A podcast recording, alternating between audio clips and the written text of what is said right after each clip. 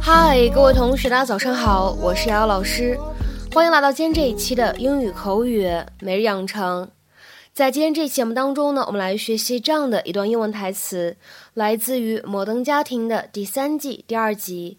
那么今天这段台词呢会比较长一些，各位同学呢可以先来听一下。 But I need her to detach from me before the new thing comes, or who knows what she'll do to it. But I need her to detach from me before the new thing comes, or who knows what she'll do to it.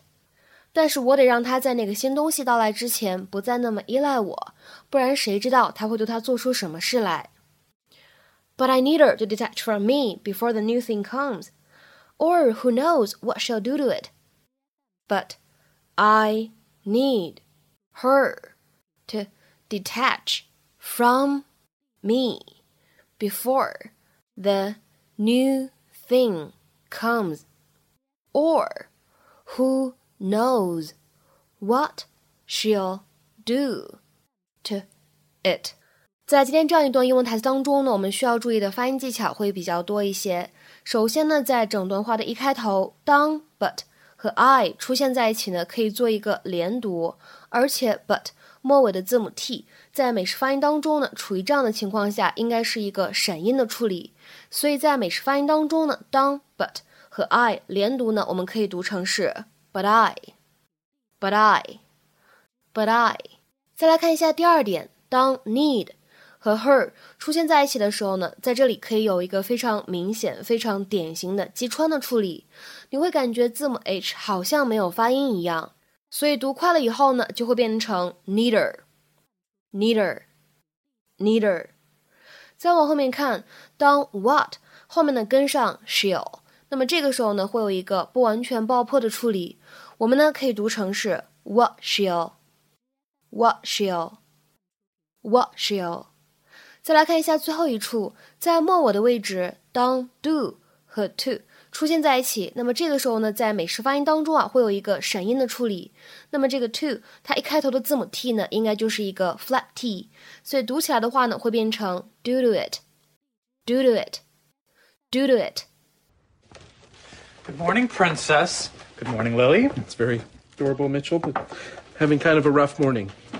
Teddy up. I'm sorry, Lily, those days are over.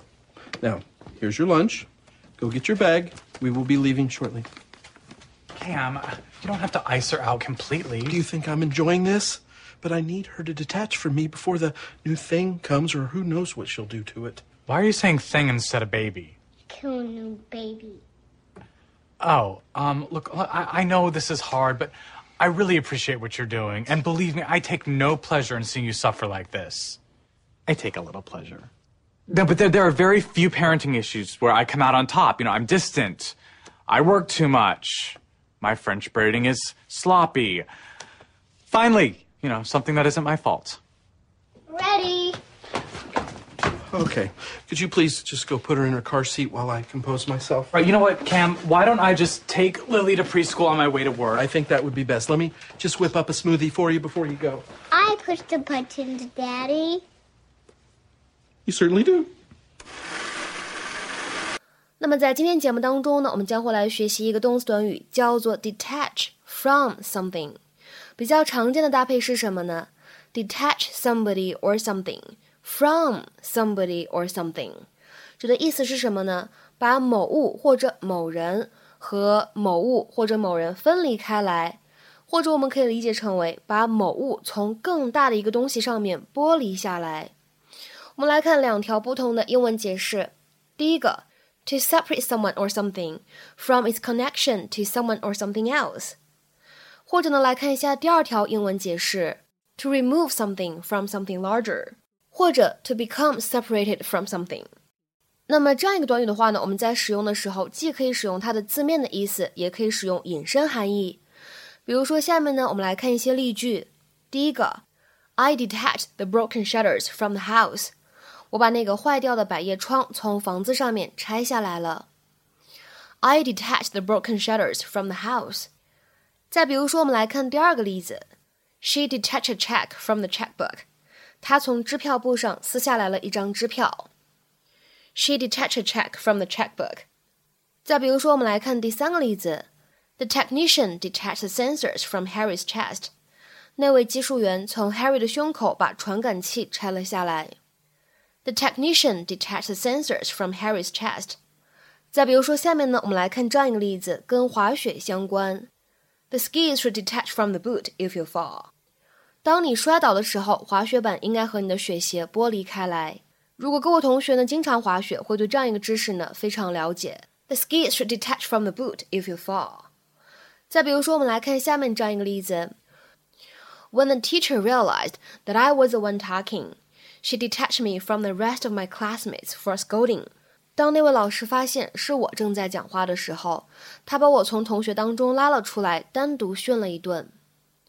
When the teacher realized that I was the one talking, she detached me from the rest of my classmates for scolding. 那么在今天这期节目的末尾呢，请各位同学尝试翻译下面这样一个句子，并留言在文章的留言区。不新鲜的鸡蛋很容易分辨，因为那种鸡蛋蛋白和蛋黄几乎完全分离开了。不新鲜的鸡蛋很容易分辨，因为那种鸡蛋蛋白和蛋黄几乎完全分离开了。那么这样一个长的句子应该如何使用我们刚刚讲到的 detach something from something 这样一个结构去造句呢？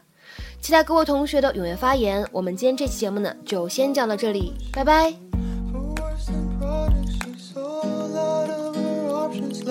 Ooh, ooh, ooh.